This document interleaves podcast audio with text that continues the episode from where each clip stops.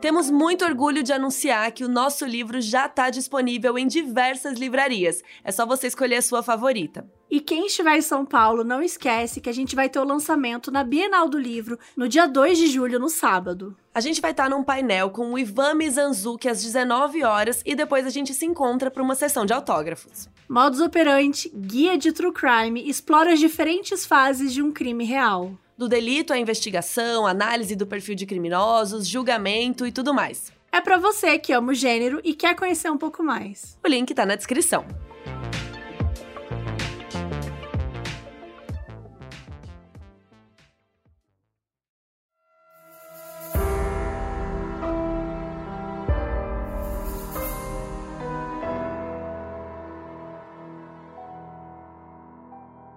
Oi, gente! Estamos aqui em mais um caso bizarro e dessa vez a gente vai testar uma coisa nova. Antes de eu trazer os convidados, eu conversei com o Jefferson lá do Twitter, uma thread aí que ele fez que viralizou esses dias com uma história sobrenatural que aconteceu na família dele. Mais especificamente, o pai dele acha que a esposa, já falecida, voltou em forma de goteira. Então agora a gente vai ouvir essa conversa e depois a gente vai para os convidados.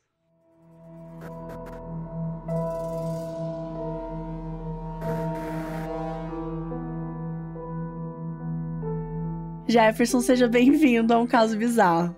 Muito obrigado pelo convite, Mabê. Fico muito feliz aqui de contar essa história.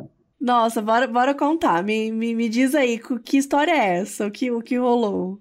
Então, é... essa casa da gente que fica em Itapetim, é uma cidade no sertão do Pajéu de Pernambuco. É em torno de 380 quilômetros do Recife. Caramba! É, ela, ela nunca teve goteira, né? Os meus pais construíram ela no, no final da década de 80. Então, assim, é, ela, ela tinha uma grande história assim. E é uma casa de telha só, não tinha forro, não tinha nada. E nunca caiu goteira. É, no interior é muito comum, inclusive, as pessoas construírem as suas próprias casas, né? Compram o terreno e vão construindo aos poucos. É, e assim foi feito. E é isso, nunca caiu goteira. Minha mãe faleceu em 2018 é, e o meu pai, eu digo assim, ele é um pouco enrolado, como a gente diz aqui, assim. É, é alguém que não sabe é. resolver praticamente nada, sei lá, de documento, de coisas com responsabilidades. É, ele, ele, é, ele, é, ele é muito em, assim, desenrolado, no caso, em questão de, por exemplo, ajeitar uma fiação, consertar um carro, uhum. né? Até essas, essas coisas. É, e aí, o processo todo que minha mãe passou, é, é ela faleceu de CA e ela passou uns seis, sete meses lutando. Ele sempre foi muito apaixonado por ela, mas assim, ele estava um pouco ausente nesses processos, até mesmo burocráticos, porque ele não sabia fazer, e eu, enfim, era sempre muito responsável com essas questões. E ela faleceu em 2018. Sinto muito, tá? Inclusive, porque é meio recente, né? Isso. Então, até peço, agradeço por você estar tá contando, porque deve ser difícil também, né? Falar de algo mais recente aí. É, eu, eu gostei de contar a história, ainda mais de que ela teve esse alcance e de estar aqui, porque a minha mãe, ela viveu para o trabalho, né? Ela, ela era uhum. uma dona de casa, só que ela auxiliava muito as contas de casa, porque ela vendia bolo, bolo de, de, de goma, um bolo de caco, que é um tipo de bolo bem tradicional no, no sertão nordestino. É, e ela gostava muito, assim, de, de estar em determinados espaços que as pessoas falassem dela. Uhum. E ela nunca meio que teve assim, um protagonismo em um determinado espaço onde todo mundo estivesse falando sobre ela. E essa, enfim, essa thread ter feito esse sucesso, né? Eu vi gente colocando foto no perfil da minha mãe, assim, né? Eu, eu fiquei Ai, muito feliz.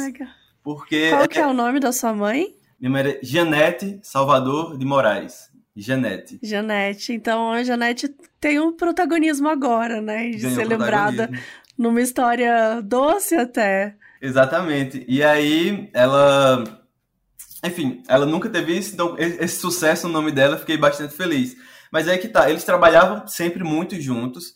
É, meu pai, ele vendia CDs em um determinado período da vida e depois ele virou conselheiro tutelar. Mas no interior se ganha muito pouco com tudo isso. Então a renda da minha, da minha casa, quando eu era criança e adolescente, sempre foi mais da minha mãe, né? Ou seja, além dela cuidar da casa, ela também dava esse auxílio, é, trabalhava muito, bastante, sim. É, então essa casa ela foi melhorando aos poucos com o trabalho dos dois. Então, por exemplo, minha mãe colocou a cerâmica na cozinha, foi melhorando a casa em um trabalho conjunto, né? Aham. E eles faziam tudo muito, enfim, muito atrelado, assim.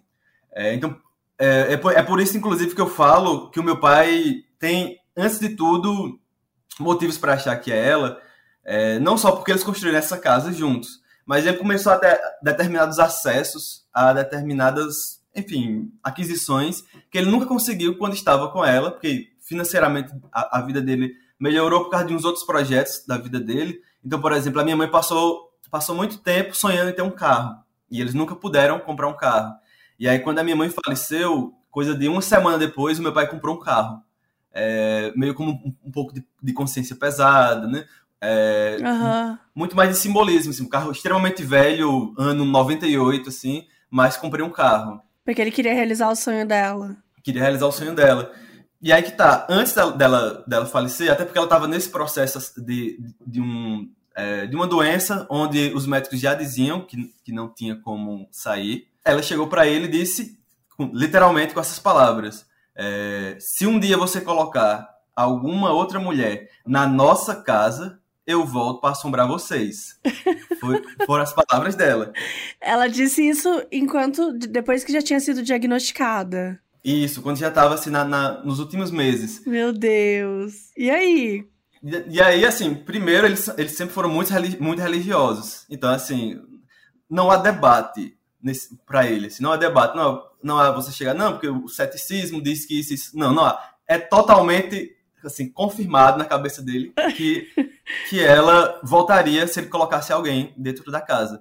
Sendo que, ao mesmo, ao mesmo tempo, ele, ele tinha uma relação sentimental muito grande. E aí eu, eu contei essa história do carro e tudo mais, porque também vai para um, um, aspecto um pouco de consciência pesada. Talvez eu poderia ter feito algo que eu não fiz, é, uhum. que ele carrega. Enfim, ele anda, por exemplo, com a aliança de casado ainda.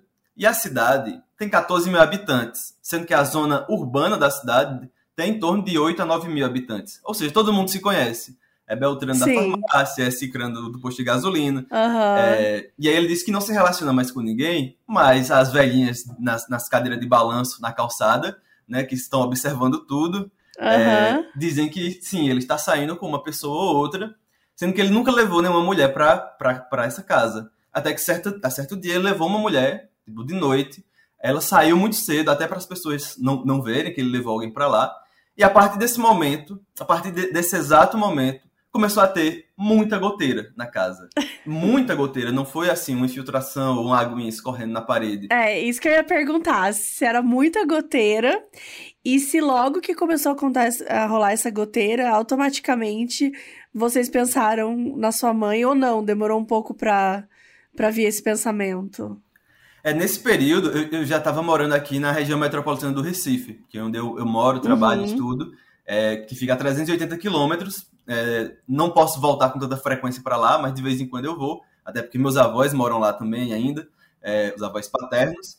É, e ele me falava, não, tá tendo umas goteiras aqui, e aí eu, tipo, ok, uma casa já não é tão nova, só tem telha, né? É normal. Só que quando eu vi a primeira vez, é assim, algo parece que construíram uma bica. Parece que fizeram de propósito, um, parece que trabalharam para que tivesse aquela goteira. Assim. É muita água dentro de casa. E aí ele começou a ficar é, um pouco encabulado, porque ele fez as contas e viu que começou exatamente nesse período. É, nessa região, que é o sertão de Pernambuco, né, né, sertão do Pajeú, chove em torno de três meses por ano. Uhum. Só que é uma área que de vez em quando dá uma chuva rápida, assim. É... E, enfim, ele passou literalmente o ano de 2019, com muita chuva lá, e achando estranho. Passou 2020, e aí ele simplesmente fez: não, eu vou é, reformar essa casa. Ele tentou modificar de diversas formas as telhas, e mesmo assim continuavam as goteiras. E aí ele então trocou todas as telhas, né, fez uma dívida enorme na casa de construção. Foi assim, 8 mil reais as telhas. É, Caramba. trocou todas, todas as telhas, botou, botou lona nas telhas, aí depois forrou, quando, quando- é, havia mais chuva, goteira e continuava a água caindo. Aí ele, ele colocou, literalmente forrou, assim, ele botou, é, tampou com, com, com, gesso, com, cimento e tudo, e na, na outra chuva, lá vem água de novo, e a maior goteira de todas é especificamente em cima da cama de casal que era a cama exatamente né, que eles dormiam. É, e aí, depois que ele juntou os pontos e viu que a maior goteira sempre continuava lá, é, ele, ele, assim, não tem mais quem tire da cabeça dele, que é a minha mãe que voltou em forma de goteira. Gente, em cima da cama de casal. Em cima da cama de casal. E a goteira mais forte, porque ele saiu tampando as outras goteiras, mas aí a, a água cai, a, a, beleza, dá com forro. Só que essa água sai escorrendo e, e encontra a mesma goteira que cai sempre em cima da cama. Meu Deus. Enfim, o quarto não é tão grande, então assim, mesmo que ele mude um pouco a cama de lugar, a goteira cai exatamente em um ponto que se ele afastar a cama para a esquerda, ela continua caindo na direita. Se ele afastar para a direita, a água continua caindo na esquerda. Ou seja, muito certeiro. Assim. Não tem como escapar. Não tem como né? escapar. Condenado a receber uma goteira pro resto da vida. e na, na cama de casal. Gente, eu acho que assim, prova irrefutável, né? A maior goteira tá em cima da cama de casal, acho que é difícil realmente não, não acreditar, assim. E, meu Deus, assim, acho que quando você contou essa história, né, as pessoas ficaram enlouquecidas, principalmente porque você colocou, né, as fotos da Janete, do Bernardo, também estão na thread, gente. A gente vai colocar na descrição do episódio o link pra thread, se vocês quiserem olhar a foto da família. É muito linda sua mãe, uma belezinha sua família.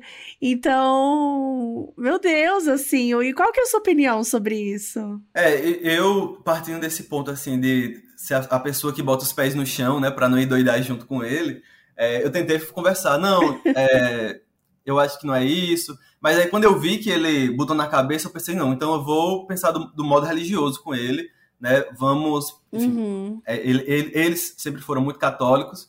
E a cidade, enfim, você conhece o padre como um amigo pessoal, né? Sendo que, assim, sempre rezamos missa para ela, até porque ela era, enfim, coordenadora da pastoral do idoso na Igreja Católica, ajudava uhum. os idosos e tudo mais. Então o nome dela tá sempre na igreja.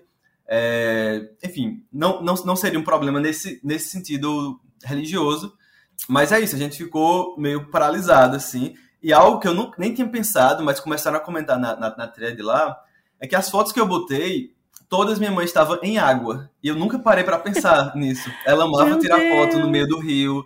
É, tem uma das fotos que eu usei, ela tá com calça jeans no rio. Né? Ela simplesmente chegou Nossa. nesse dia e falou: não, vou tirar foto. É, nessa região, é, é, as cidades dessa região foram construídas a partir de um rio, que é o Rio Pajeú. É, ele tem uma história muito uhum. importante para as cidades da região. E, enfim, tem fotos da minha mãe na nascente desse rio, lá tomando banho, enfim, eu fui olhar as fotos e todas ela, ela tá relacionada à água de alguma maneira. E eu, eu coloquei as fotos inocentemente, assim, eu nem pensei nesse uhum. sentido. Porque quando ela, ela estava para falecer, ela não disse, vou voltar em goteira. Ela disse que ia atormentar Sim. a vida deles, né? É... Não explicou como, né? Não explicou como. E aí, assim, eu, no, no meu mar de ceticismo aqui, quando eu comecei a ver os comentários das pessoas sobre as fotos, eu pensei, ih, rapaz, eu acho que meu pai não é tão doido assim, não, hein? Gente do céu. E as goteiras, elas continuam? Continuam, continuam. Assim, é, é, é, é incrível porque quando você chega e você olha para o teto e você vê forrado, assim, né? Ou seja, totalmente co coberto, você não, não dá mais nada, assim. Sim. Ele, ele trouxe, assim, é importante até destacar que ele trouxe pessoas especializadas nisso, assim, olharam se era infiltração, é, olharam as vigas, né? Uhum. É, e ninguém encontrou nada, assim. Tipo assim, existiam infiltrações, por exemplo mas não era especificamente o que fazia essa goteira. E a estrutura da casa, é, eu não sei como explicar aqui, né? É, o, o, o, terror do, de, um, de um arquiteto me ouvi agora, mas ela é, é no, no, formato daquelas casinhas que você desenha, sabe? Tem uma parte subindo e uma parte descendo. Porque algumas pessoas levantaram a hipótese que podia ser um, um, um vazamento da caixa d'água que escorria para lá, mas a caixa d'água fica em um lugar que não tem como chegar nessa parte. Então, em outras palavras, a gente trouxe, é, a gente levou, no caso, pedreiros que não souberam resolver, levamos um padre uhum. que não soube resolver, só resta agora meu pai ficar, né, assim, olhando. Aceitar o destino. Aceitar, o destino. aceitar a goteira na vida dele. Gente, que.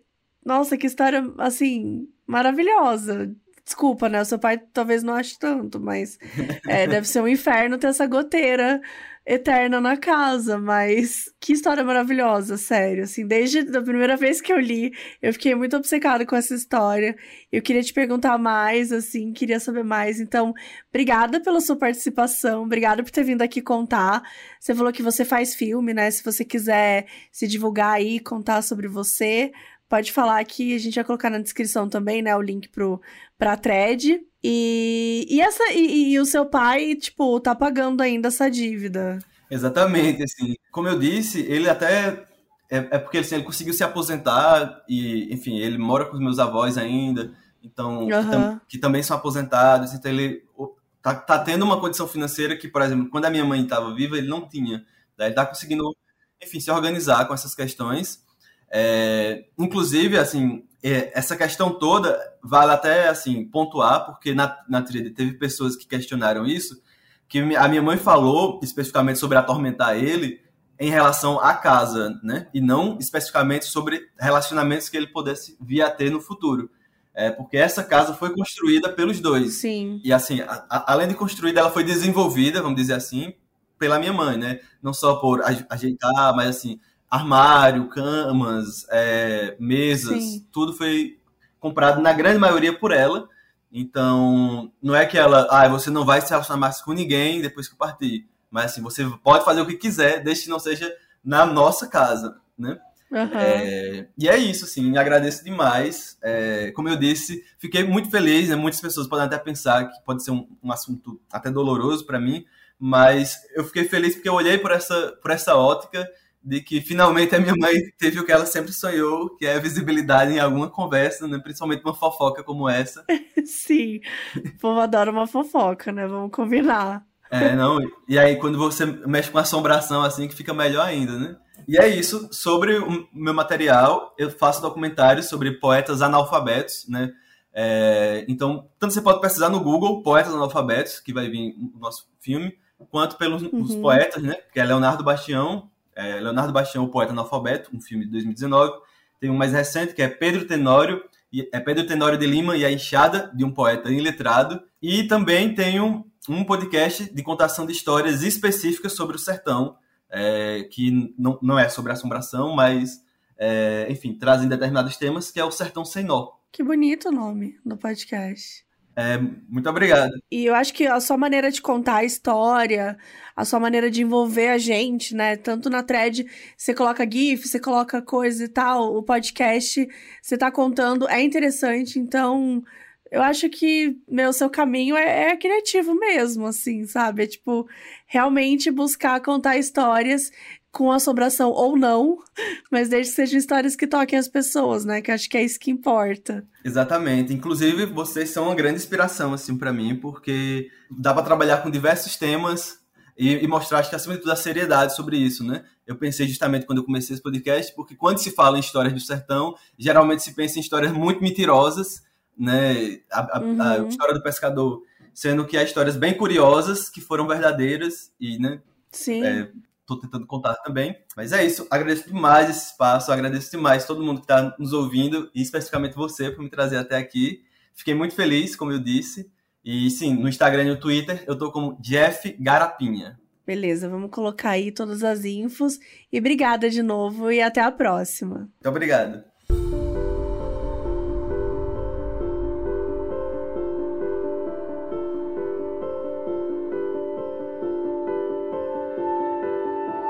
Bom, a gente acabou de ouvir, então, esse caso bizarro, gente, contado pelo Jefferson lá no Twitter. E o que a gente tá querendo fazer? De vez em quando, trazer uma pessoa, porque diferente, né? Ele não leu o, o caso, ele veio trazer o caso. Então, acho que pode ser legal a gente começar a fazer algumas alguns testes assim. E a gente vai começar hoje, né, com dois convidados.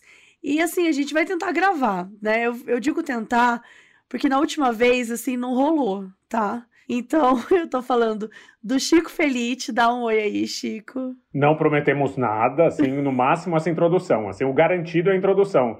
Depois chega o encosto e acabou o episódio. Esse episódio vai ter três minutos. e o Felipe Bortolotto. Oi, gente, eu também deixei já minha equipe de advogados já pronto, já, porque também não prometi nada. Advogados, um padre, um exorcista e André Sourac.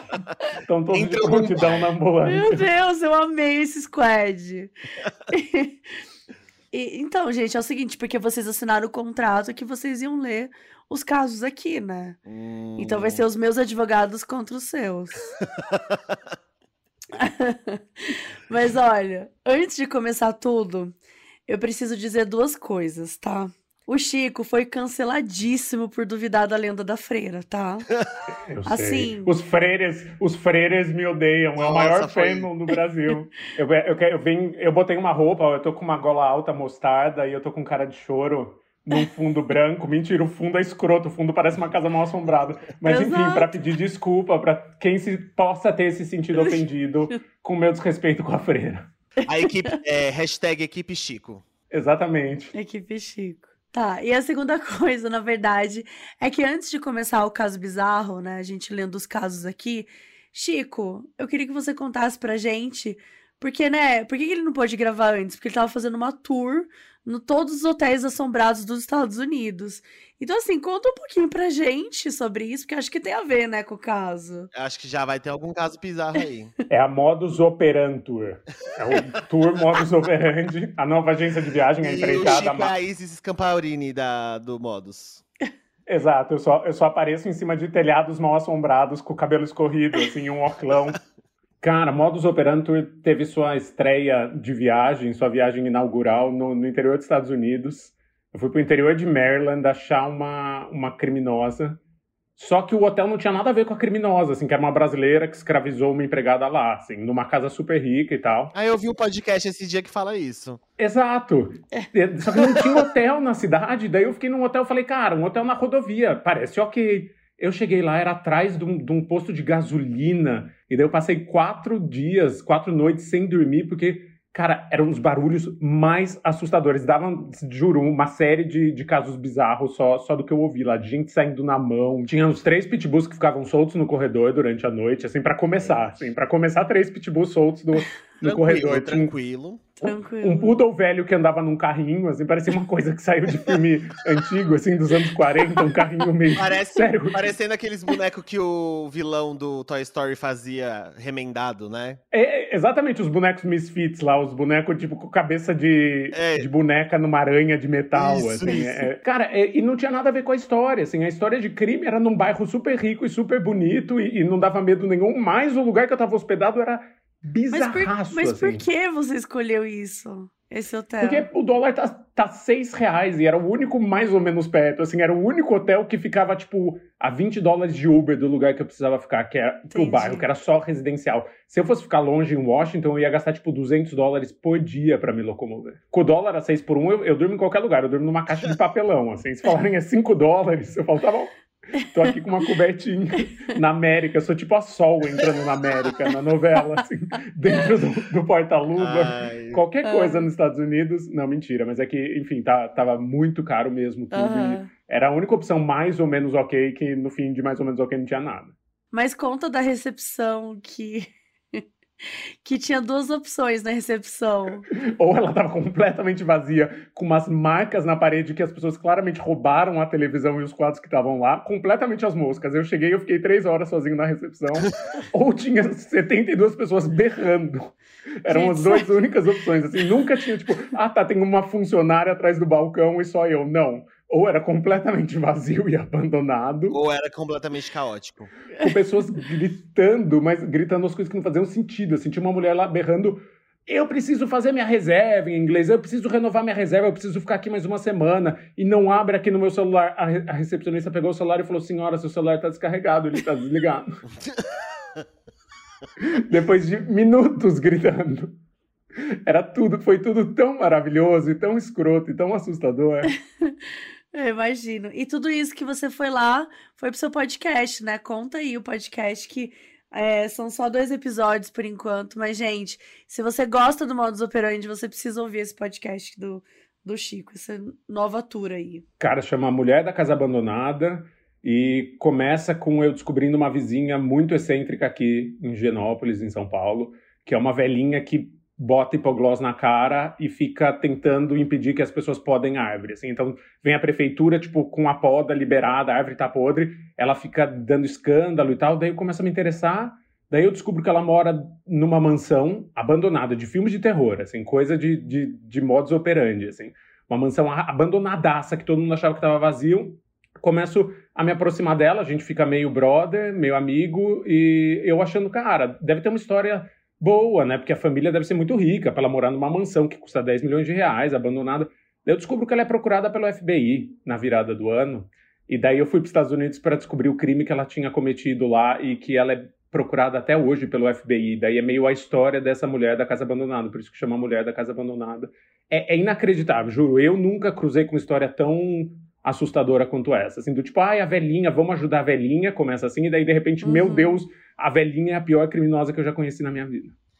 Gente, não, e assim, criminosa real, né? Porque você já deu um spoiler aqui, eu já ouvi, enfim. Vão ouvir, porque realmente é muito bom, mas é, é, é assim, crimes que não tem fiança. Não, tipo, tor tortura, exatamente, é crime de é, assim, é, é umas coisas que não pensa. Não é, não é que a velhinha roubou um sapato no outlet em Miami, assim, não. Exato. É, é, é, crime, você deveria estar na cadeia pelo resto da sua vida, o que você está fazendo livre no Brasil, assim, é esse nível de crime. Bom, vamos começar com um caso bizarro. Para poupar minha voz hoje, eu vou ler um caso só, uhum. mas eu deixei dois ah, para cada um. Ah, terceirizou então. eu terceirizei, eu a terceirizei. Gente, a gente é seu Uber, Mabê. O jogo é meu. Você tava com, você tava com preguiça, daí você a Mabê, vou chamar. A Mabê é dessa, viu? Se o, se o console é dela, ela que manda. Ela Não, gente, eu, terce... eu terceirizei um pouco, sim, porque a minha voz, ela tá, tá de centavos. Mas eu peguei uma história grande, então ela vale por duas. Tá bom, tá bom. Começa a dar uns golpezinhos. Então eu vou começar contando e depois vão vocês aí na ordem que vocês quiserem. Tá. Boa. E a primeira história é o Hospital Assombrado. E o nome é Cristina Young, né? Um nome fictício aí, pediu para não revelar o nome, então. Cristina por Young. respeito. Coloquei Christine Young do, do Grey's Anatomy, né? uma, uma bela homenagem. Amamos Christine Young. Sim, sim. A, a, verdadeira heroína de Grey's Anatomy. Ninguém a se melhor. importa com a Meredith Grey. Agora eu vou, eu vou, vou pensar nela, tá? Ela vai ser a minha. Por favor. Tá bom. É, é ela que viveu isso. Tá bom. Bom, então a Cristina se formou em 2013 e começou a trabalhar em todos os três hospitais particulares da cidade dela. Na época, todos pareciam mausoléus. Hoje um fechou e os outros dois deram um up maravilhoso, dignos de capitais. Oh, Fizeram um extreme makeover. Abriu Starbucks. Bom, dando plantões noturnos, mais cedo ou mais tarde, alguém iria puxar o assunto assombrações que moram aqui. E eu, que sou cagona, ficava sozinha no conforto médico desses hospitais, que era bem isolados. Nesse rolê de histórias de assombração, Duas colegas de trabalho mais velhas, enfermeira e técnica, contaram que naquela época em que o médico ficava de plantão em casa e ele só ia no hospital se fosse caso de vida ou morte, ambas estavam de plantão na véspera de Natal. Hospital enorme, só que ele estava vazio, assim, não tinham pacientes internados. Uhum. E lá para as tantas, ambas estavam repousando e de repente ouviram uma mulher gritar: Enfermeira, enfermeira, me ajuda! O meu bebê tá nascendo. Uma delas prontamente correu até a recepção, abriu a porta do hospital, que ficava fechada à noite, e não viu ninguém. Mas os pedidos de ajuda continuavam ecoando pelos corredores do hospital. Logo, uma delas se atentou. Mulher, corre aqui para dentro que o hospital tá vazio, não tem paciente nenhum aqui. Então elas se trancaram no apartamento do térreo, cuja janela dava para a rua, e continuaram por horas ouvindo o pedido de ajuda de alguém que estava parindo. Altas horas depois, o silêncio tomou conta dos corredores. Quando elas estavam se preparando emocionalmente para sair do apartamento, começaram a ver uma sombra de uma pessoa ninando no colo um bebê, andando para lá e para cá ah, não, aí... pelo vitrô da porta. Aí já não dá para mim. Aí fudeu, não, até aí tava aí ok, assim, aí fudeu. Para mim acabou. Okay. Eu, pode parar, Mabê, eu não quero mais escutar essa história. Aí eu caguei um pouco. Passaram a madrugada trancadas. Pela manhã, o dono do hospital, que era médico, chegou, abriu as portas e as localizou trancadas lá e apavoradas. Nossa, um monte de personagem feminina e o dono do hospital é um homem. Diversidade tem que, chegar, é, tem que chegar até todos os níveis. Assim, não é só diverso do diretor para baixo. É, tem que ser a dona do poxa. hospital. Só isso, assim, só militamos, é isso, Fih. Militamos todo na história. É podemos, podemos voltar pra história. Bom, elas me contaram que as duas pediram demissão no mesmo dia e até hoje se recusam a trabalhar naquele hospital. Cheguei em casa e contei essa história para os meus pais, dizendo que a equipe estava contando histórias de terror para me assustar. Foram muitas. Cheguei incrédula, rindo da situação. Ao terminar de contar para os meus pais, eles soltam ah, então. Não. Ah, não. Ela era então, médica, ela era o neném então, ninando. Calma, calma. Uma vez eu estava internado lá e a sua mãe estava naquela salinha do primeiro andar que tem vista para a rua. E de repente passou um ser que aparentava ser uma criança de um ou dois anos, engatinhando pelas paredes e pelo vidro, tipo Para. tipo aranha, Não. pelo lado de fora do hospital. Os pais Bom, falaram isso? Os, o pai falou isso. Meu o pai contou essa Deus história. Do céu. E aí a, a, a Christine falou, né? Eu comecei a acreditar nas histórias, porém eu tinha um contrato a cumprir, né? Continuei indo trabalhar. Certa noite, nesse tal hospital, eu estava de plantão na clínica médica e dividi o conforto com uma colega pediatra. Na madrugada, acabou o movimento e fomos deitar um pouco. Ela logo pegou no sono. Eu demorei. Mas logo que cochilei, senti um solavanco nos meus pés. Ah. Senti minha coberta ser puxada para baixo. Dei um grito e joguei meu corpo em direção à cabeceira da cama. Olhei ao redor, a minha coberta estava no chão, nos pés da cama. E a minha colega seguia dormindo pleníssima. Ah, não. Nem se incomodou com o grito que eu dei. Resolvi descer e dormir numa maca do pronto-socorro. Coitada da mulher. Am amiga, tem, tem dois hospitais com Starbucks na cidade. Sai, sai da Santa Casa abandonada, vai trabalhar nos outros. Deixa sua amiga aí, se ferrando, eu, hein? É, alguns plantões depois, eu, muito incomodada, me deram a brilhante ideia de dormir numa salinha no centro cirúrgico. Até aí tudo bem. Pensei eu, porque o centro cirúrgico ficava perto da recepção, dos consultórios e do pronto-socorro. Então, questão logística, né, para os atendimentos versus repouso. Era tranquilo. Eu admiro a capacidade dela, desculpa, mas eu admiro a capacidade dela de dormir em qualquer lugar. Assim. Gente, por que você não dorme aqui na mesa de metal de cirurgia? Gente, que ótima ideia. É perto da portaria. É perto por da Por que você não dorme aqui dentro da barriga não, é que a gente operou é... aqui agora? Então... Exatamente. Não, e, e, ela é meio de boa, né? Eu queria ter a é. capacidade de dormir assim. É. Ficou faltando um corpo do necrotério. Uh, deita lá na, na, na máquina que a gente... Tem a gavetinha. A terceira a gavetinha. de baixo para cima é. tá livre. E ela assim, que ótima ideia. Tá livre. E parece uma boa ideia. Não dá para dizer que ela não é prestativa. Bom, depois de acomodada, ela percebe que no outro canto do centro cirúrgico tinha uma escada que dava para um pavimento superior inacabado. Meu Deus, gente, não. Atendimento vai, atendimento vem. A noite se acalmou e eu fui lá repousar. De repente, me assustei com a imagem de um vulto que eu só consigo descrever como um bípede do tamanho de um adulto grande, andando de quatro da parede do centro cirúrgico ah, em direção a essa escada e ao pavimento superior, que sequer tinha iluminação. Novamente, fui dormir na maca do ah, não. socorro. Não, essa hora a pessoa vai dormir ela é, ainda, gente. ela é muito de boa, eu amo essa pessoa, sério. Eu amo Christine Young, muito, assim. Não. Eu vi o demônio, logo fui dormir na recepção. Nossa, não. O Zolpidem bateu ali, ra, ra, rapaz. É amiga dela, não amiga dela que não acorda com o demônio que toma um Zolpidem e faz compras online sem querer, sem lembrar depois.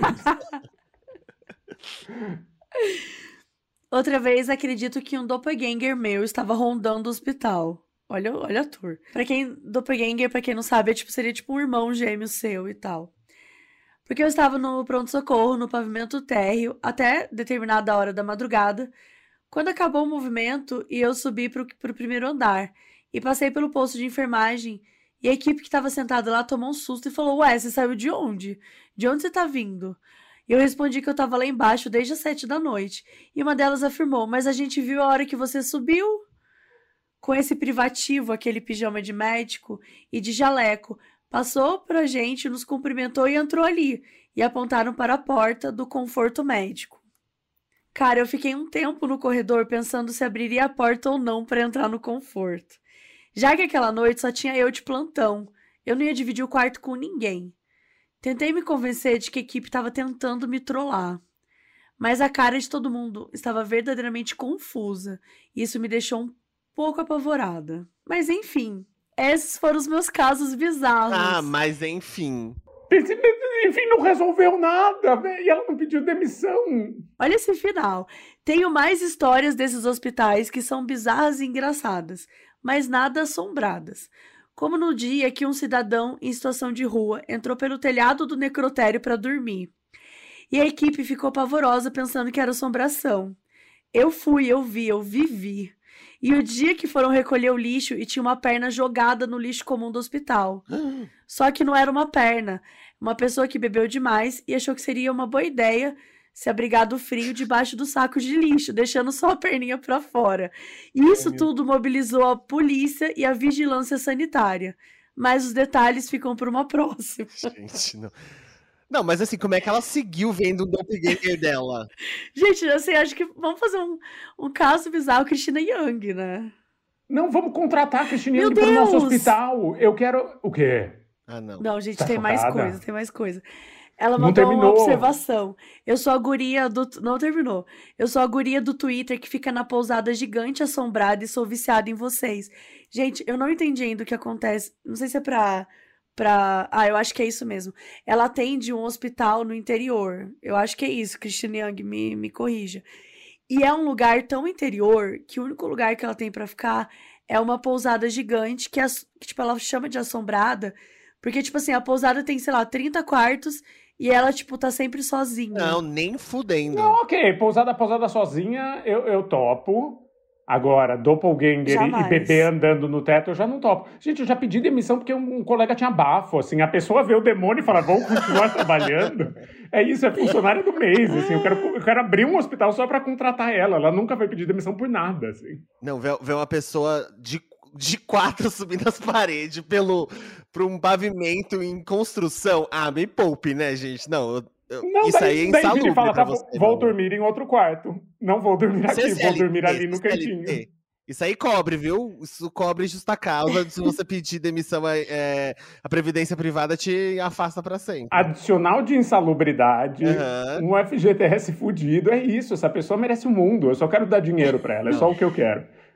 Olha, vamos, então eu vou entrar em contato com ela que o Chico vai te dar entendeu? Um, um Pix gigante. É sério, modus operampix. Vamos, vamos abrir agora um prêmio com Pix do modus operandi para melhor história. Modus operampix.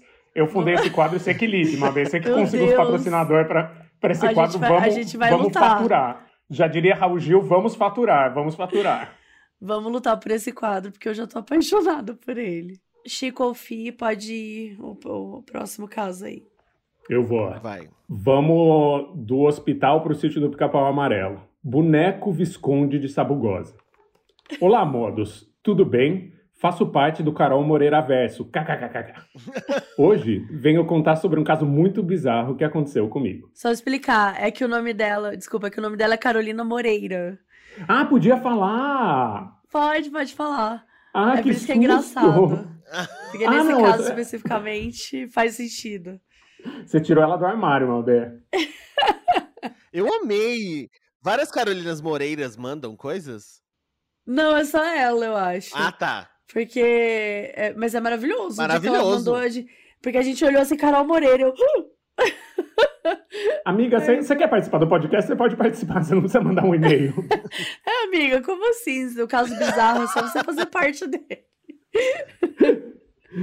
Vamos lá. Em 2006, a escola que eu estudava estava organizando uma peça de teatro para o último dia de aula. Na última semana de aula, foi só eu e umas meninas que estavam na peça e os meninos que prometeram ajudar com o cenário, mas na real só foram mesmo para jogar bola na quadra. Estudávamos em período integral, das sete da manhã às quatro da tarde. Chegamos de manhã, fomos para a biblioteca da escola para organizar a parte de ensaio e de falas e o pessoal que estava pintando e decorando o cenário estava no pátio da escola, onde tinha o palco. Na biblioteca tinha vários livros e móveis velhos e decoração dos anos 90. Desculpa, fiquei um pouco ofendido com chamar de anos 90 de velho, assim.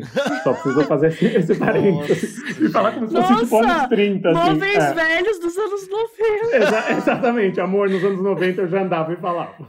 Voltando.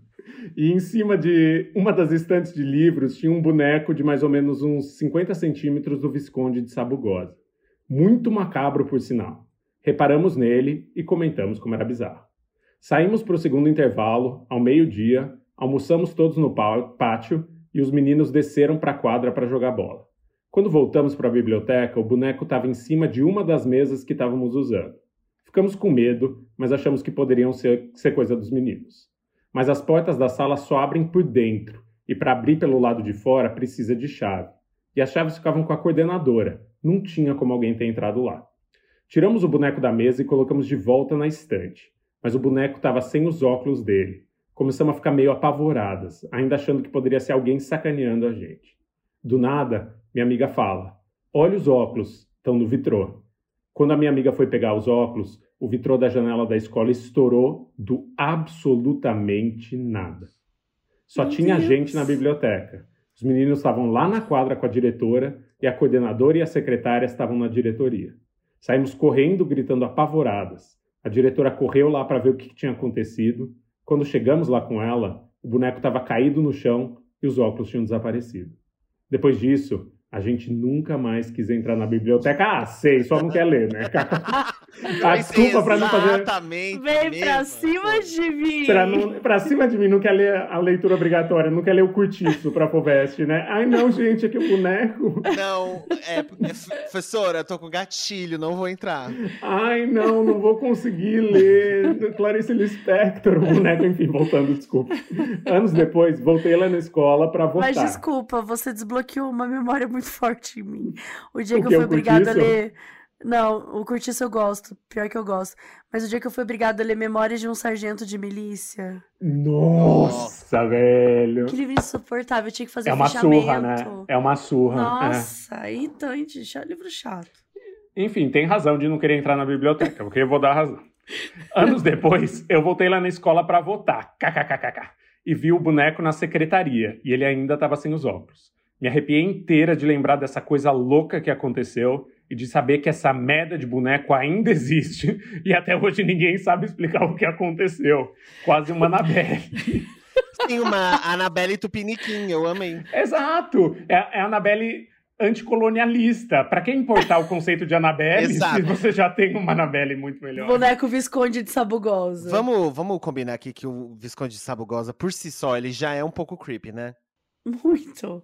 Ah, eu, eu vou ter que defender porque eu parecia, eu ainda pareço um pouco Visconde de Sabugosa, assim, né? Uma das amigo, poucas não fantasias. Acho. Não, me bota, me bota um terno verde, uma cartolinha pra você ver eu com a cara Olha, agora que você colocou isso na minha cabeça, talvez é eu concorde. O conceito dele é bizarro, né? Você não acha? É, é escroto. É creepy. É, não, um, milho que ganha vida e sai dizendo pra todo mundo que todo mundo é burro, sabe? Porque ele é isso, né? Ele é tipo um doutorando na USP, assim. Ele só sai dizendo que as pessoas são todas burras. Essa é a função dele. É. Mas eu, eu me cago de boneco. Real, Ai. assim, eu me cago de boneco. Não gosto, não. Não acho legal, não, não também não gosto de boneco. Principalmente gente vestida de boneco. Sabe quando você vai no shopping? Tá... Cosplay? É, não, não, cosplay não, cosplay tá de boa. Sabe mas quando você vai no shopping e tem uma marca que usa uma Ah, é verdade. Uma roupa. O Fih tem isso. Tipo assim, é um, ai, como é que eu vou explicar? Quando eu era pequeno, eu corri de um todinho gigante. Porque no mercado tava tendo, sei lá, alguma coisa, ação do todinho e tinha uma pessoa vestida de todinho e eu saí correndo. E aí eu tenho medo ainda até hoje de gente vestida de boneco, entendeu? Aquele boneco que eles fizeram, que era uma pessoa vestida de saco, por causa de câncer de saco. Você lembra disso? Nossa. Nossa, eu lembro é disso. É mara... Aquilo é te assustaria? Porque aquilo eu acho que eu queria. Olha, nada me assustou mais na minha vida do que o dia que eu olhei para trás e tinha um fofão correndo na mesa. Porque. eu... eu sou de uma cidade do interior de São Paulo. Eu já morei lá quando eu era adolescente. E eu tinha. A gente tava saindo do, da história da menina, né, coitado? Mas eh, lá tinha. Esse, esses carreta furacão era normal. Era 100% normal. Lá é mainstream. Você foi perseguido por um. Não, eu tava andando na rua e eu fi sempre ficava muito. É... ligado quando tinha esses negócios, no... porque eu morria de medo. Então eu andava na rua é, com medo dos bonecos vir brincar comigo. E aí o trem passou por mim e eu falei, ah, tô livre, né? Aí quando eu olho para trás para falar com a minha amiga, eu vejo o fofão na minha cara correndo atrás. Eu... Que infância gostosa, Fi. Como é gostoso crescer no interior, é, né? Brincar na rua, ser perseguido pelo Goku cagado, assim, se, se o fofão andando de quatro na parede, desses, igual no, no hospital. Não, essa, essa história eu, eu, eu me pelei. A do, a do hospital eu achei tão fora do da realidade, assim, que eu não consegui nem sentir medo, assim, achei ela tão corajosa e uma coisa tão... Essa foi meio... Eu, eu, me, eu não voltaria, eu repetiria de ano, eu sairia e repetiria de ano. é. Eu não, eu não quero estar na mesma escola que o Visconde Sabugosa. Pra realmente ouvir dele que você é burro mesmo. É, porque o, o, pior que aconteceria é ele acordar e falar: você nunca vai passar no vestibular, que é isso que o Visconde Sabugosa falaria para um adolescente. Não, mas amei. E amei a passagem de tempo, amei que ela volta e ele ainda tá lá. Ele venceu, é, ela nem tanto. É... Porque ela foi obrigada a voltar lá pra votar. Né? É igual o It, né? Eu sinto, eu sinto que ainda vai ter um, um, um, momento de. Sabe, porque eles se encontraram e, e, eu sinto que daqui a 10 anos ela um dia vai abrir a gaveta da casa dela e vai estar o óculos dele sabe? E tava com ela Ai, o tempo todo. Perfeito, que roteiro perfeito, velho. Rote... Gente, sou roteirista. É melhor ela tomar cuidado que o, a obra do Monteiro Lobato entrou em domínio público esse, esse ano, hein? Agora tá, tá livre aí, ó. Visconde Sabugosa. É, ele é tá livre pra sair correndo. tá na pista. Visconde tá Sabugosa tá na pista. Tá na pista. É isso. Vamos lá, sou eu, né? Paparazzi de espírito. Eu tenho certeza que a Mabê escolheu a dedo essas coisas. Ela, ela leu o, o, título Paparazzi, ela falou assim: vai ser pra, pra, pra gay afeminada. Eu que criei esse título, amor. É... Mas é, não, é porque você tem a história maravilhosa da foto, né? Todos amamos é a história verdade, da foto. É verdade, é uma homenagem, a gente tá só é te louvando, na verdade. Exatamente. Ai, gente, obrigado. é... Olá, meninas. Olá, convidado, se tiver. E olá, operanders. Eu me chamo Gabriele e tenho um caso para contar. O título fica por conta da MAB. Da MAB. Da MAB. Não, porque meio assim, me conhece há 10 anos e do nada me chama de MAB. Esses dias eu fui, tipo eu fui contar uma assim. história sua aqui em casa e eu te chamei de Gabi, tá bom? pra você, Gabê. É, então acho que MAB já é melhor. É, que... Gabê. Em 2004, meu tio foi passar o ano novo em Saquarema, um local na região dos lagos, aqui do Rio de Janeiro. Eu amo histórias é, sinistras, assim, em lugares tipo Saquarema, sabe? É... Já tô convencido, assim, é isso, já acredito. Nenhuma história do Stephen King, por exemplo, vai passar em Saquarema. Nenhuma. Nenhuma. Isso é maravilhoso. Já era noite quando meu tio estava é, passeando junto da minha tia, uns amigos e meu primo. Ele estava carregando uma gravadora, daquelas bem antigas, que gravava fitas cassetes para filmar meu primo brincando na pracinha. Como era fim de ano, a queima de fogos era constante e sem hora determinada. Eis que meu tio acompanha. Como assim? Tem hora determinada, né? É meia-noite que queima fo os fogos, não é? ah, Bom, não, mas acho que é, rolava geral, assim. Eu, eu, tô meio, eu meio gostei dessa praia que qualquer momento pode ter fogos de artifício, assim. É meio mágico, parece Ah, você tá andando, mas essa fogos de artifício. Exato. Fogos de artifício. Tá rolando... Tá água, fogos de artifício. Do nada. Meio mágico. Tá rolando assim, um funeral, fogos é, mas... de artifício. Ah. Mas eu acho que rola mesmo na praia. Rola. Tipo, eu lembro de Florianópolis, que eu via na televisão, que rolava tipo 8 horas da noite, tava rolando. Ah, a gente vê muita coisa na TV Esse que não é verdade. Argumento. A gente vê muita coisa na TV que não é verdade, né, Mabê? Eis que meu tio, acompanhado da família e amigos, resolve subir numa rua mais alta e mais afastada para acompanhar mais de perto a queima de fogos. Ah, gente, pra quê também, né? É, chegar perto da queima de fogos. Eu não, não concordo com, com esse tio, não. Eu acho meio ideia de jirico, é ideia de moleque, é ideia de homem Isso, jovem, assim, é. ideia de jirico. Ideia... É o motivo pelo qual homens morrem cedo. Exato, é uhum, ideia de homem, ideia uhum. de homem que empina moto, né? Pra quê? A ideia de hétero, vai, vamos ser sinceros, a ideia de hétero. Eu, ah, eu me é. tiro dessa, assim, porque eu sou homem, mas é isso. Assim. Eu nunca falei, olha que da hora o rojão te botar a mão, assim, não. A bicha nasce enrolando toalha na cabeça. Ai, ela Chico, não nasce fala a verdade, é verdade. A gente tá no mês do orgulho, é, é, a não, gente pode, é. vai. É isso. A gente pode, enfim, um lapso, desculpa. Você viu, inclusive, que a Mabê chamou a gente pra, pra participar nesse, nesse mês, né? Ah, é, verdade. É total, é isso. Assim, eu jamais chamaria em, outro em outros meses. O Modus não acredita na diversidade, é junho. assim, só vai. Amanhã é a Lorelai Fox. Depois de amanhã é a Vanessa Wolff. E se eu trouxesse alguém é. hétero, eu ia pedir pra ela se vestir de gay. Eu. Amo o conceito de se vestir de gay. Calça justa e cabelo pro lado, vestido de gay. que raiva, que raiva. Tá, voltando. Em determinado momento, meu tio reparou que um dos fogos ficou planando no ar. E teve a, a, brilhante ideia de puxar a imagem pelo zoom da câmera para ver o que, o que, do que se tratava. Ah, eu achei uma brilhante ideia mesmo. Aí realmente o tio superou minhas expectativas. Eu, eu também faria mandou isso. Mandou bem, mandou bem. Até agora só fez escolhas erradas, mas essa foi uma certa. A filmadora era daquelas bem antigas que você tinha que colocar o olho no visor para conseguir ver o que estava sendo filmado. Mais uma um negócio de bem antigo aí, né, Chico, para Etarismo, dela botou uma foto, em seguida no texto tem uma foto do que é uma câmera filmadora. Eu amo que a coisa ficou tão, tão, tão antiga que você precisa de uma foto do que é uma, uma filmadora. Aí eu vou sair daqui destruído, assim, não pelos espíritos, só, só pela velhice, pela visita cruel do tempo. O maior espírito de hoje vai ser a idade. A idade. Inclusive, inclusive, gente, podem entrar no site modusoperandepodcast.com, que lá vai ter a imagem também para vocês verem. Caso vocês não saibam o que é uma filmadora. Gostou desse gancho? Ah. Gostou? Eu acho. Ah. Engajou, engajou e funciona, porque a gente tá errado, né? É. Isso, as pessoas são jovens, as pessoas nasceram nos anos As são jovens. É. A gente tem que se policiar para não virar aqueles, aqueles velhos que ficam falando assim, não, porque na minha época. Não, mas sabe o que eu acho que foi? É que a gente foi agredido no, no caso anterior, né? foi. A Carol Moreira do Metaverso mandou um é, móveis velhos dos anos 90. Foi uma agressão. Foi. É, agora eu tô sensível, assim, agora qualquer coisa que me. Eu fiquei sensibilizada. Velho, eu, eu, fiquei sensibilizada. é. Vamos, vamos lá. Ó. Quando ele puxou a imagem da luz que estava planando, ele viu um rosto. Foi então que meu tio começou a gravar a cena do espírito bem ali. Eita! Todo mundo quis ver, mas como estava no zoom, ninguém conseguia mais focar na luz e o zoom parou de funcionar. Enquanto isso, a luz barra espírito ficou lá, parandinha, enquanto o caos acontecia. Meu tio conta que, como ele conseguiu gravar um pedaço, pensou em vender a fita e ganhar um dinheiro com as imagens. E nesse exato momento, a luz barra espírito simplesmente desapareceu. Tá vendo? Ela sentiu que seu tio tava querendo tirar vantagem. Espírito empreendedor, gostei do tio. É, sim. Até aí, tudo bem. Sempre quis falar isso. Então, sinta-se representado. Sinta-se representado, Gabriel.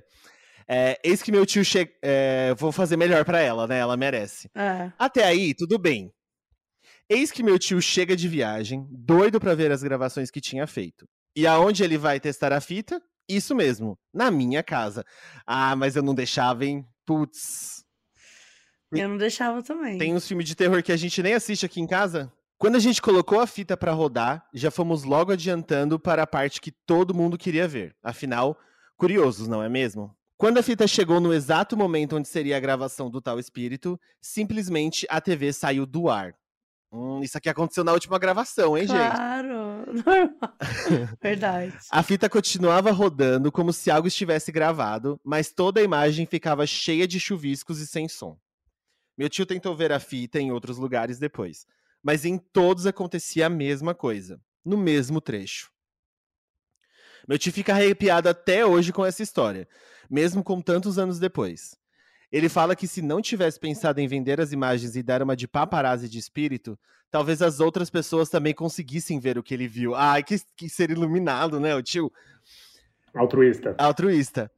É isso, pessoal. Beijos e até o próximo caso. PS, enquanto digitava esse e-mail, minha cachorra começou a latir pro nada. RS, RS, RS. Ah, bom, achei que ela ia falar que a cachorra só começou a latir. Eu ia falar assim, mas. É... Como assim, né? E daí? Mas e aí? Esse, esse espírito, essa luz. Se tivesse estragado o vídeo e a TV tivesse explodido, cagaço. Não, pera. Mas precisa explodir? Ah, só não passar, só não passar é meio. Não, ela não tava passando, ela tava passando tudo. Na hora que chegava naquela parte, ela saiu do ar, vai. A gente, a gente sabe que dos três aqui, o Chico é o mais é, crítico. Cético. É como se a gente fosse a bancada da dança dos famosos, ele fosse o, a, o júri técnico e a gente o júri artístico. Ele é muito é o Miguel Falabella e a Mabê é a Cláudia Raia. Isso, é. Não, eu sou a Cláudia Raia, eu faço aniversário no mesmo dia que a Cláudia Raia. Claro, isso é o suficiente. Ai, que mulherão, né? E você tem uma coisa exuberante que nem ela, né? De chegar chegando. Cláudia Raia, ela chega a um evento! Ah, eu, eu amo, amo que na cabeça do Chico dela... eu sou a Cláudia Raia! Eu não, e minha imitação de Cláudia Raia parece o João Kleber. É maravilhoso. A pessoa de muitos talentos. Assim, sendo honesta, eu acho que a olhar por essa câmera aí, velho. Hum. É isso, a tecnologia era um lixo. Se você viveu os anos 90, é... você sabia que as coisas não funcionavam e ponto, era regra, não era isso. Não é que é sobrenatural, é era isso. só. Era só precário, era só uma bosta e tudo. Era muito caro e muito ruim, assim. Era, era inacreditável. Sim. Apesar que essa câmera aqui, eu lembro que essa marca aqui era boa. JVC. Família de posses. Eles viajavam para Miami e compravam na Berta Brasil Boutique. eu tinha, eu tinha uma vizinha que tinha uma câmera e era o meu sonho ter uma câmera. Nunca tive, inclusive. Ah, não? Eu acho Só que eu também não. Uma filmadora, não. Tipo, ah. uma filmadora nunca. Mas agora, dando, dando uma moeda de, de confiança para isso, eu acho que o tio ter falado é muito impactante, né? Porque é o tio sem noção, é o tio que vai lá bota a mão no rojão, é o tio, não é o tio que, que se é deixaria verdade. impressionar fácil. Mas também não pode ser um tio que é tão. É, que não abre a mão de estar tá errado, que ele vai fundo na. Ah, turrão, assim, turrão. você acha que ele sustentou, tá, tá sustentando a. Eu tenho tios assim, também. viu? Tenho tios que morreriam falando tipo, a mesma coisa. Tá, defendendo isso. É. Não tô falando que é o mesmo caso do tio dela. Tá bom? Nem conheci Sim. o tio. Vamos... Desculpa, tio. Se você estiver ouvindo, a gente já quer se desculpar antecedência. Vamos marcar um, vamos marcar um vinho, tio, para conversar. vamos marcar um churrasco com todos os tios e com nós três. E vamos comprar uma filmadora. Isso. Pra gente poder filmar de 1992 para fazer esse teste. No ano novo, um churrasco de ano novo pra gente gravar. Gente, pera, de... eu vi um barulho. Vocês não viram? Eu não. Sério. Eu ouvi um barulho tipo um botão, assim, um negócio pan. Não. Gente, eu tô apavorado. Gente, é, é, de novo o encosto, é o encosto da tecnologia. Gente, não. Cara, Mabê, o bagulho é real, velho. E foi no do Chico, ó, tem um sozinho, tá vendo? Um áudio sozinho ali. Não, sou eu falando. Não, é sozinho, curta. imagina. Ó. Você falou, ô. Ó. Ó. Não, mas ó, nem chega perto daquele sozinho. Consegui agora, viu? Olha esse último. Nath, se realmente teve esse barulho, coloca, senão. É, às vezes a nossa orelha dá um barulho estranho. ah, eu amei. Às vezes a nossa orelha dá um barulho estranho. Laudo médico. Laudo médico. Bom, se a sua orelha dá um barulho estranho, fala aqui pra gente. Vamos lá, que o próximo caso, gente. Eu estou apaixonada pelo título Eu Que Dei. Eu hum. acho que fui eu, talvez não tenha sido. Mas eu gostei. O espírito cheirador vamos, da Valéria. Vamos lá que até agora a gente tem ó, um paparazzi, um cheirador, um médico. Tá praticamente uma boate, né? Um paparazzi, um médico e um cheirador. Não, e um, e um visconde de sabugosa. É uma festa LGBT, eu acho. É a parada. É to... Junho, junho. Honrando junho. Espíritos, tá espíritos Love is Love dos espíritos. Love is Love. Vamos lá. Olá, Primeiramente, gostaria de dizer que adoro modos. Ouço durante o trabalho às vezes e quando percebo, tô gritando na sala. Vamos lá. Vou relatar hoje o dia que eu fui cheirada. Até aí, tudo bem. Em um belo dia, fui para uma festa com umas amigas e meu sobrinho. E nesse dia falei com meu sobrinho que dormiria na casa dele, para não ter que guardar o carro de madrugada, porque não tinha garagem, então guardava na casa da vizinha. Festamos bastante a noite toda, e não bebi nada nesse dia, pois eu era motorista da rodada. Consciente. Importante. É, gostei. É isso. Começa Sim. já com um alerta. Quando já estava no meio da festa, me deu vontade de ir embora porque eu já estava cansada. Porém, meu sobrinho ainda queria ficar na balada. Para entrar na casa do meu sobrinho, passava por dois portões: o portãozão e o portãozinho. Ah, eu amo que eles tinham um apelido, a história fica tão melhor com portãozão e portãozinho. Quando disse que estava indo embora, ele falou: Tia, leva a chave, chegando lá, tranca o portãozão e deixa o restante aberto, porque eu pulo o portãozinho e entro pelo portãozinho sem ter que te acordar. É, Gente, é por um segundo achei que o portãozinho tinha falado assim, tia! tia, não me me abra, por favor. Tia, eu ia falar, putz, esse sim é um caso bizarro, velho. Portão falando, vai. Na hora eu concordei e fui embora. Chegando na casa dele, eu tranquei o portão da frente como combinado, e quando entrei no outro portãozinho, eu fiquei com medo e tranquei também. Lembrando que era para eu ter deixado ele aberto, pois ele era fechado até o teto, então não dava para pular. Gente, vamos só dar uma pausa. Ela combinou um negócio, ela chegou na casa, não fez. Eu, eu amo essas pessoas. Tia, faz isso aqui. Tá bom. Tá bom. Quando eu cheguei lá, eu não fiz. então, ao entrar, tranquei tudo e fui pro quarto dormir. Mas chegando no quarto, deixei a janela aberta para quando meu sobrinho tentasse abrir o portão, eu veria e acordaria para abrir a porta para ele. Quando já eram mais de três da madrugada, ouvi o portão bater e ouvi um pulo. Acordei assustado. Mas lembrei que meu sobrinho ia pular o portão, então fiquei tranquilo esperando ele chamar. Mas, para minha surpresa, meu sobrinho pulou e caiu em cima do tanque, onde tinha uma garrafa de cerveja em cima, e derrubou a garrafa no chão. E eu fiquei pensando: Oxi, menino chegou todo barulhento, credo. Só que lembra que o portãozinho ia até o teto? Não tinha como ele ter pulado. Só que na hora eu nem me toquei. Em seguida, ouvi a fechadura da cozinha girando, girando e abrindo a porta, com muito cuidado para não me acordar. Mesmo depois de derrubar uma garrafa lá no tanque e ter feito o maior barulho. Gostei. O, o sobrinho estava bêbado, mas ele, ele ainda pensou na tia. É. Quando ouvi ele entrando no quarto, já pensei: esse menino vai querer me assustar, mas sou eu que vou assustar ele. Eu que estava deitada virada para a parede, é a melhor tia. Ela, ela tranca o sobrinho pra fora. Daí, quando ele se mata pra entrar, ela fala: Ah, vou te dar um puta ah, susto. Fuder, oh, eu confiaria ela é nessa é tia aí, hein? No tio do, é da tia da anterior, hora. não. Tem é. sempre uma tia da hora na família, né? É, é essa, velho. Eu, que estava deitada virada para a parede, vi a sombra dele passando pela fresta da janela, passando pela cozinha e indo em direção ao quarto. Quando vi isso, fiquei bem quietinha esperando ele gritar para eu dar um mega tapão na cara dele e fingir me assustar. Eu amo gente sem noção. Gente. Eu amo Joselito. Assim, o susto era dar um tapão na cara da pessoa. Gente, assim, uma agressividade, né? Não. Tá deliciosa essa história. Tá ótimo. Mas era de assustador até agora, enfim. Mas, para minha surpresa, ele não gritou. Foi chegando cada vez mais pra, perto. Não há bem... nada assustador pra você que não vai levar um tapão da tia, né? Exatamente. A única pessoa que tá assustada nessa história é o pessoa que vai se assustar, do futuro. Ou é o sobrinho ou é o espírito. Independente de quem seja, vai levar um tapão. Mas, para minha surpresa, ele não gritou. Foi chegando cada vez mais perto, bem sorrateiramente.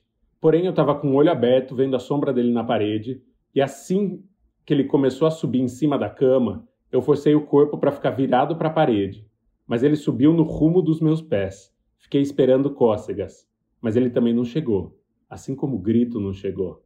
E para minha surpresa, ele começou a me cheirar, como se eu fosse uma carreirinha de droga. Meu Deus, é o seu sobrinho! O que você está ensinando para o seu sobrinho? Como se eu fosse uma carreirinha. Como se eu fosse uma carreirinha de droga. Tem aquela música da Ivete, como se eu fosse flor, você me cheira. A versão como se eu fosse Podia uma carreirinha uma... de droga, você me cheira. Gente. Podia ser uma flor. Ele começou do pé e foi subindo. E ele dava aquela cheirada bem profunda. E expirava também bem profundo, com um ah no final. E assim ele foi repetindo a ação e subindo pela minha perna, o resto do corpo umas quatro vezes. E quando ele foi chegando perto da minha nuca, eu pensei: ele tá ficando é doido. Mas quando ele começa a cheirar meu cabelo, eu dou um tapão na cara dele. Gente. Eu amo que ela não desiste do tapão nem quando não, é uma Tem uma pessoa cheirando ela e ela tá assim, ó. Não, eu vou dar um tapão, não, eu vou dar um tapão. O demônio tá me cheirando, mas eu vou dar um tapão, eu vou dar um tapão nele. Ela quer muito tapão? Ela gosta muito. Eu gosto. Ela deve ser ariana, ela é que nem eu. Assim, ela gosta de uma brincadeira idiota e sem noção. Ela, ela vai na mão. Ninguém se diverte, só ela, mas ainda assim ela não desiste. Gente. Ele tá ficando doido, mas quando ele começar a cheirar meu cabelo, eu dou um tapão na cara dele para aprender nunca mais querer me assustar. E assim eu fui acompanhando a sombra dele na parede, junto com a respiração forte me cheirando. Até aí, tudo desesperador. Quando ele chegou na minha cabeça, eu virei de uma vez com a cabeça e o braço no rumo dele para dar aquele tabefe em cheio na cara. Mas quando me virei, foi o susto que veio em cheio. Afinal, não tinha absolutamente nada nem ninguém ali. Ah, não. Eu tava completamente sozinho. Não, essa daí me quebrou. Essa daí me quebrou. É, amore. Aqui, aqui que a comédia fica obscura. Aqui uhum. que a comédia vira um filme de terror. Nossa! Não, e, essa, e esse roteiro, essa, esse jump de, de, Nossa, não. Soltei um baita de um grito, liguei pro meu sobrinho e ele me atendeu ainda na festa. Então comecei a chorar loucamente e gritar por socorro. Mas não havia ninguém em nenhuma das seis casas vizinhas. Então me calei, pois estavam todos os vizinhos na mesma festa que meu sobrinho, e assim eu entrei em pânico e fiquei chorando loucamente até que chegasse meu socorro, que era o meu sobrinho. Ele veio bem rápido, graças a Deus. Quando ele chegou, o portão estava trancado, a porta da cozinha estava trancada e a garrafa de cerveja estava no chão, me dando a certeza que não era um sonho. Tinha também ao lado da cama um colchão arrumadinho no chão, onde organizei para o meu sobrinho dormir, e quando liguei a luz, o lençol estava todo desarrumado, como se alguém tivesse pisado nele todo. Eu nunca descobri quem estava ali naquele dia. Só sei que não era meu sobrinho, e nenhum vizinho também. É, nem humano, né, minha filha? Vamos combinar? Afinal, o portão estava trancado e a porta da cozinha também estava trancada. E a pessoa que estava lá sentiu o cheiro de cada pedacinho do meu corpo. E num piscar de olhos e numa virada de braço, ele simplesmente sumiu, me deixando no vácuo. Enfim, nunca mais dormi nessa casa do meu sobrinho e nem ele quis morar lá mais. Saiu no mesmo mês. E esse foi um dos casos bizarros que já aconteceram comigo. Outro dia eu conto todas as vezes que fui chamada para morrer e aceitei. Oi? Oi, não, não, não joga Gente, como se fosse não. um detalhe. Porém, não morri. Estou vivíssima escrevendo para o melhor podcast que existe. Beijos e adoro vocês. É, não. É, Sério. Não, esse final Olha que final. Ah, não, essa lambida, parabéns pela lambida, parabéns pela virada, perfeita, pela lambida no final. Primeiro, escritora, né? Isso aqui é mesmo é escritora, uma, Valéria. Mesmo com uma história com tantos inhozinhas, portãozinho. Não, amei, eu defendo o inhozinho. Eu, eu é. amei o personagem portãozão e personagem portãozinho. Carreirinha, carreirinha. É, não, o carreirinha de droga foi meio íntimo demais, assim, eu não queria falar nada, mas demonstrou ali um traquejo, demonstrou uma intimidade que não vai ser analisada. É, uma intimidade. Não, gente, essa daí eu me eu te dizer que essa foi a que mais me deixou com você. Nossa, não, gente. O que, que ele ganha cheirando? Assim, para mim a questão é o que, que o espírito ganha? O que me incomodou é que ele cheirou quatro vezes, ele fez o percurso quatro vezes. E ela ficou assim: vou dar um tapa. Ah, vou dar um tapa, hein? Ah, peraí, vou dar um tapa, hein? Tipo assim, porra, mano, quantas vezes você vai ser cheirado antes de dar um tapa? Isso ficou um pouco, me incomodou é, um pouco. Tipo assim, qual é o limite da cheirada?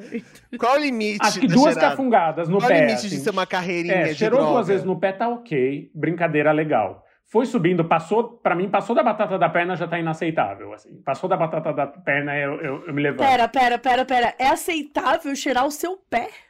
Ah, se é um sobrinho que tá te pregando uma peça? Ah, tá. Não, sobrinho ok. Eles não sobrinho só cheiram o pé. A gente tá o falando pé... de um espírito. Eu não acho aceitável o espírito cheirar o meu pé. Gente, não, não é estranho também você pensar que seu sobrinho cheira seu pé? Não, qualquer pessoa que do nada, sem sua permissão, cheire seu pé, você chuta. Não, eu, eu gosto, eu gosto e tô aqui para defender. Não, tô aqui para defender essa amizade sobrinho-tia. Porque é isso, é. se é normal da, levantar da cama virando um tabefe na cara do moleque, muita coisa é normal. O portão tá aberto. O portãozinho e o portãozão estão abertos nessa relação pra você fazer o que você quiser. Não, é, eu, eu, eu, eu concordo, mas assim, Ainda assim, né? Você querer assustar uma pessoa cheirando ela. É muito bom. É muito criativo e merece pau. Merece, é. Não, Valéria arrasou. Não, eu amei essa história. É, eu hoje vou. Não vou passar nenhum tipo de perfume. Assusta de sua cachorra. Vou ficar Cheira a pata dela à noite, vai subindo, como se fosse uma carreirinha. Vê quantas vezes ela vai deixar você fazer isso.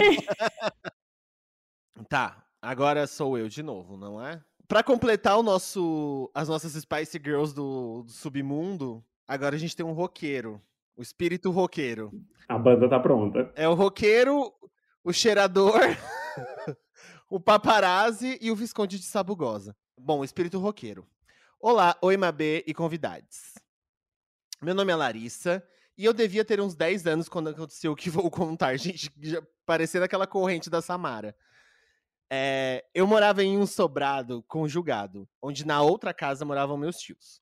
Uma bela noite, meu pai acordou de madrugada com um barulho na cozinha, que fica no andar de baixo, e logo achou que um ladrão tinha entrado em casa. Assustado, ele pegou eu e meu irmão, levou a gente pro quarto dele e trancou todos lá dentro.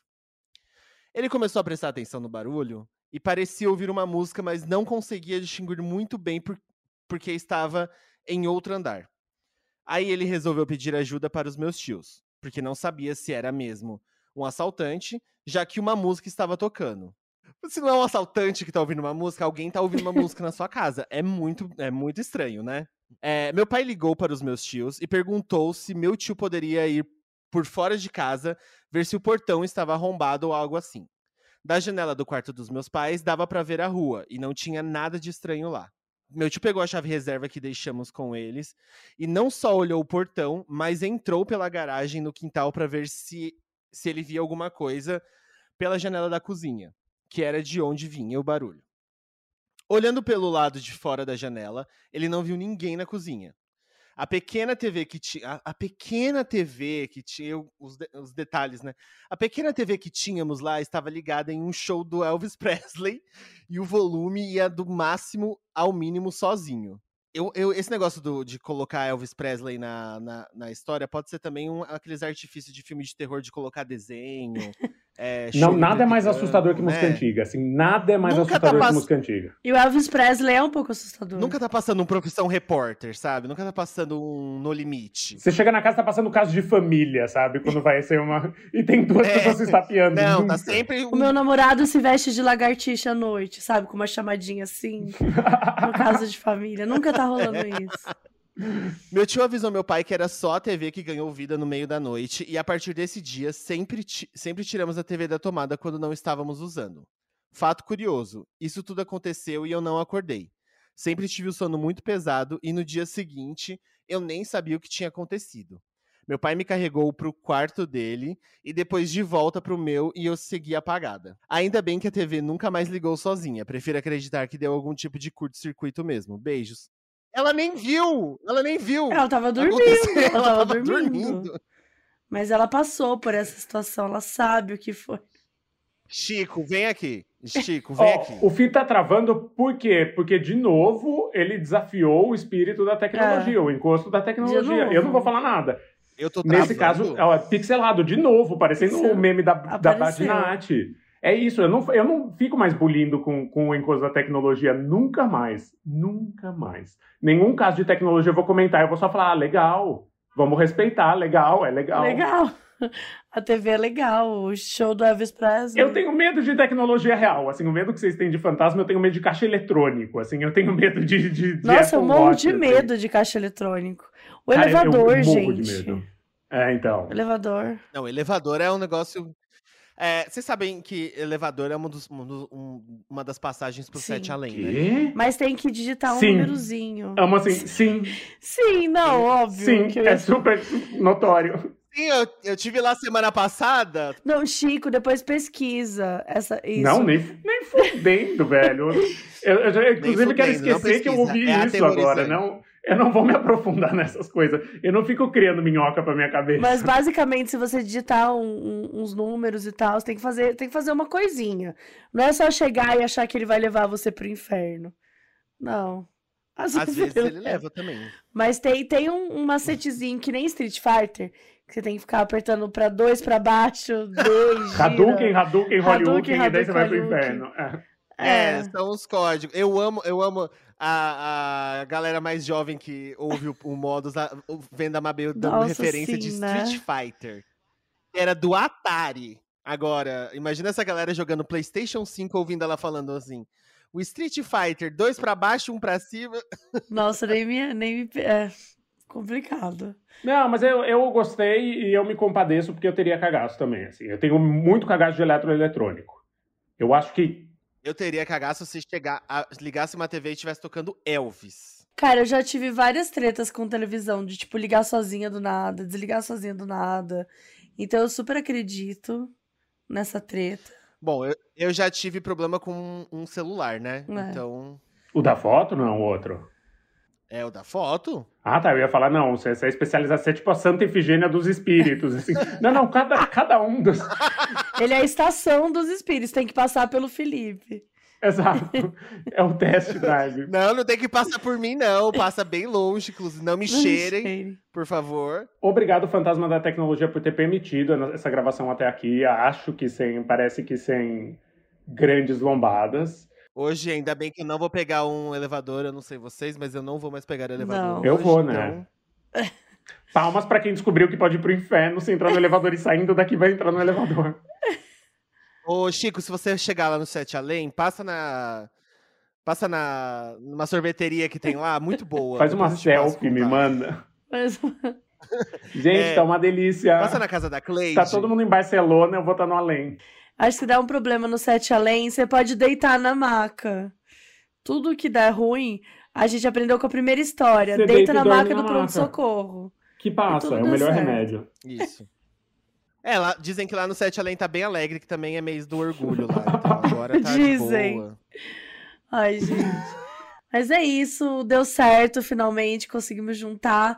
As pessoas até hoje falam que o caso bizarro de vocês é um do que o povo mais gosta de voltar para ouvir, porque acharam muito engraçado. Então vamos repetir essas duplas aí mais vezes. No ano que vem, né? No mês do orgulho de novo, em junho de 2023. Exato, primeiro de junho. Gays são engraçados mesmo, gente. E aí, gays, gays, tudo bem? Falando bem assim, e aí, monas, vamos lacrar, vamos arrasar. Ai, que ódio. Vamos ouvir Pablo Vittar juntas. Ai, Meninas, que bafão. Tem um caso aqui para vocês. Nossa, velho, que pavor. Juro, me dá, me dá um ick, me dá um tricutico. Mas é isso, deixem um arroba de vocês, onde encontrar vocês. Ó, oh, gente, a última vez que eu vim aqui tinha POC de Cultura, não temos mais, é, entramos em ato o podcast. Mas você pode me acompanhar fazendo palhaçada, sendo gay, uma, no Instagram, seguindo arroba Fiborto. E eu não tenho mais nada para divulgar. só, só, é só o meu Só eu mesmo. Eu sou então, o meu se você produto. quer ver um gay no mês do orgulho LGBT, siga um gay. Eu acho. Faz essa, essa benemerência, vai. Faz essa por nós. Apoia a causa. É. Apoia a causa. Siga um gay no Instagram. Apoia a causa. E curta a foto dele. Eu sou o Chico Felite, com dois T's no Instagram. E A Mulher da Casa Abandonada, que é esse podcast que eu fiz para Folha, tá em todos os lugares. Tá na, na Deezer, tá na Spotify, no Apple Podcast, tá em todo canto. É, vai até o fim de julho. São sete ou oito episódios a ver, assim, porque tem um possível desfecho, então sete garantidos. Se acontecer uma coisa que parece que vai acontecer, são oito. Então ainda dá tempo de. E dá tempo de ouvir tudo numa batelada, que as pessoas amam, né? Eu tô sofrendo muito com lançar um episódio por semana que galera fica bem, bem revoltos. Bem revoltos, com certeza. Então é isso, gente. Um beijo e até a próxima. Beijo. Valeu, sobrevivemos à tecnologia.